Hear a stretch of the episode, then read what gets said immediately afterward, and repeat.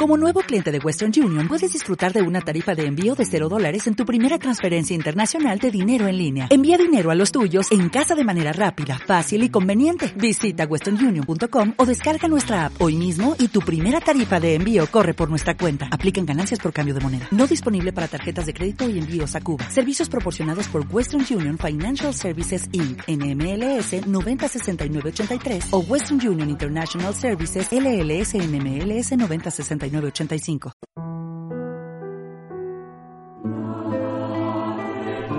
En aquel tiempo Jesús dijo a la multitud, el reino de Dios se parece a lo que sucede cuando un hombre siembra la semilla en la tierra, que pasan las noches y los días y sin que él sepa cómo, la semilla germina y crece. Y la tierra por sí sola va produciendo el fruto, primero los tallos, luego las espigas y después los granos en las espigas.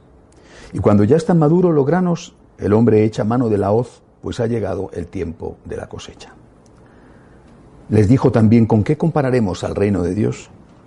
¿Con qué parábola lo podremos representar? Es como una semilla de mostaza, que cuando se siembra es la más pequeña de las semillas, pero una vez sembrada, crece y se convierte en el mayor de los arbustos y echa ramas tan grandes que los pájaros pueden anidar a su sombra. Y con otras muchas parábolas semejantes les estuvo exponiendo su mensaje de acuerdo con lo que ellos podían entender. Y no les hablaba sino en parábolas, pero a sus discípulos les explicaba todo en privado. Palabra del Señor. Eh, hay una, una frase que decimos muchas veces en España para representar algo de nuestro carácter hablo del carácter español, no del carácter de los guatemaltecos. ¿no? Nosotros somos impacientes, ¿eh? impacientes. Los de Guatemala tienen muy claro cuál es el concepto del plátano. ¿eh? Nosotros, en cambio, somos impacientes.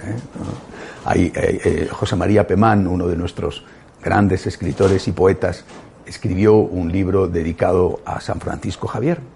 Y él, Pemán pone en la boca de San Francisco Javier una frase que, por supuesto, no la dijo San Francisco Javier, pero la podía haber dicho, ¿no? Estaba en la ciudad de Goa, iba hacia, quería llegar a la, China, ¿no? A evangelizar a Japón, bueno, y una señora, eh, una dirigida espiritual, no quería que se fuera de allí, bueno. Entonces eh, él, él, se enfrenta con la señora todo esto amablemente como hacen los santos. Los que no somos santos no somos tan amables, pero los santos lograban serlo, ¿no? Y él le dice, eh, digo que lo dice, eh, lo dice Pemán en la boca de San Francisco Javier, ¿verdad? Pero representa perfectamente el carácter español. Soy más amigo del viento, señora, que de la brisa. Hay que hacer el bien deprisa, que el mal no pierde momento. ¿eh? creo que somos así. Hay que hacer el bien deprisa, que el mal no pierde momento. Somos amigos del viento, sobre todo yo, que me llamo Santiago y que creo que desciendo directamente con todos los defectos, ¿verdad?, de aquel Boanerges que se llamaba Santiago, que fue uno de los amigos y apóstoles del Señor. ¿Por qué les digo esto? Porque, eh, repito, hablo de España, ¿eh? pero yo creo que este, entre comillas, defecto está muchas veces presente en los papás y en las mamás de cualquier lugar. es decir, muchas veces percibo en los papás y en las mamás el deseo de que todo ocurra ya, ¿eh? de que su hijo madure ya, de que entre en la práctica religiosa ya. Y fíjense lo que cuenta el Evangelio de hoy. ¿eh? El tiempo. Es un Evangelio dedicado al tiempo, al valor del tiempo. ¿eh? voy a volver a leer porque son parábolas tan bonitas. ¿eh? Que el Señor lo hablaba en parábolas y después dice que se lo explicaba, que con todas las distancias que son infinitas, es lo que intento hacerle yo, ¿verdad? Explicárselo después. Pero la parábola es tan bonita, tan clara. Fíjese que dice el Señor, dice, el reino de Dios se parece a lo que sucede cuando un hombre siembra la semilla en la tierra. Pasan las noches y los días, el tiempo. ¿eh? Y sin que él sepa cómo, la semilla germina y crece. La tierra por sí sola va produciendo su fruto. Primero los tallos, luego las espigas, después el fruto. Tú no puedes sembrar la semilla y quedarte ahí sentado en una silla, esperando. ¿eh? Esperando. Aquí lleva ya tres días y esto nada. ¿no? Y esperando, te sientas sentado en la silla esperando la semilla. Te desesperas. Eso es aburridísimo. Es imposible. Ten confianza. Ten confianza. Tu hijo es una buena tierra. ¿De verdad es una buena tierra? ¿Eh? No significa que sea una tierra perfecta. Es una buena tierra. ¿Eh? Y así lo, lo, dice la mayor parte de los padres. Es, una, es un buen chico, es una buena chica. Tu hijo es una buena tierra. ¿Cuándo madurará? ¿Cuándo entrará en la iglesia? Oye, ¿cuánto has tardado tú?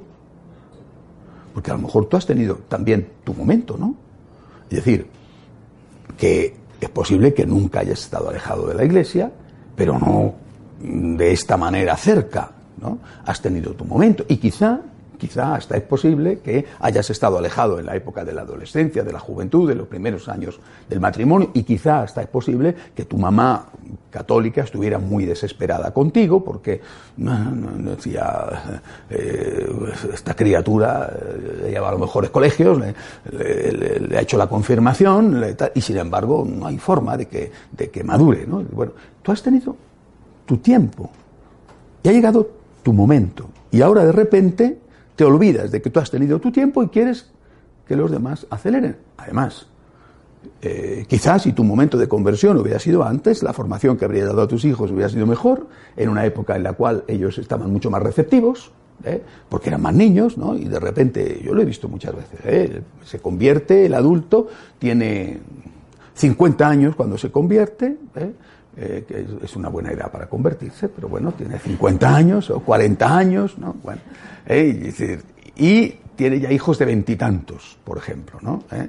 Y de repente dice, ay, yo quiero que... Sí, pero si tu conversión hubiera sido no a los 50, sino a los 30, tus hijos no tendrían veintitantos, sino tendrían siete, ocho años, sería más fácil. ¿no? Decir, ah, bueno, ¿qué les digo con esto? Que hace falta tiempo y que hay que tener paciencia. ¿Eh? Y esa paciencia es una paciencia que nos da la confianza en Dios y que nos da saber Muchas veces se lo he dicho a los franciscanos de María, que nos da el saber que es el Señor el que obra los milagros, no yo. Pero yo tengo que acompañar al Señor de los milagros, tengo que colaborar con el Señor de los milagros. Que cada conversión, la que se produjo en nuestra alma, y la que queremos que se produzca en el alma de los nuestros, sea un marido, sea los hijos, sea una esposa, sea eh, unos amigos, esa conversión la va a hacer el Señor, a veces con algún tirón de orejas, ¿eh? a veces sí. ¿eh? Y, en todo caso, también con nuestra colaboración. ¿eh? ¿Qué es lo que nosotros podemos hacer para colaborar con el Señor para esa conversión de los nuestros? ¿eh? Repito, se lo he dicho muchas veces a los franciscanos de María, supongo que ustedes ya lo saben todos, pero por si acaso no voy a preguntar, no sea que saque colores a alguien. Pero primero, con los cuatro puntos de un misionero. Primero, la oración antes de hablar a tus hijos de Dios, háblale a Dios de tus hijos. Primero, la oración, perseverante. Segundo, el sacrificio, algo que nadie suele hacer. Tienes un problema, lo hemos dicho muchas veces, tienes un problema, tienes un tesoro. En el sacrificio de la misa, la gotita de agua que el sacerdote pone en el cáliz después de haber puesto el vino es tu sacrificio. ¿Qué problema tienes hoy? qué angustia, qué inquietud, ofrécelo.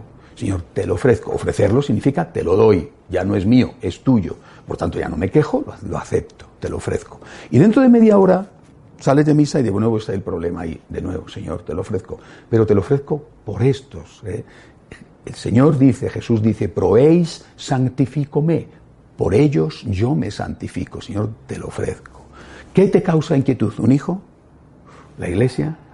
¿Un amigo? tu país, Señor, yo tengo mi oración y mi humilde sacrificio. Colaboro contigo porque el milagro lo haces tú.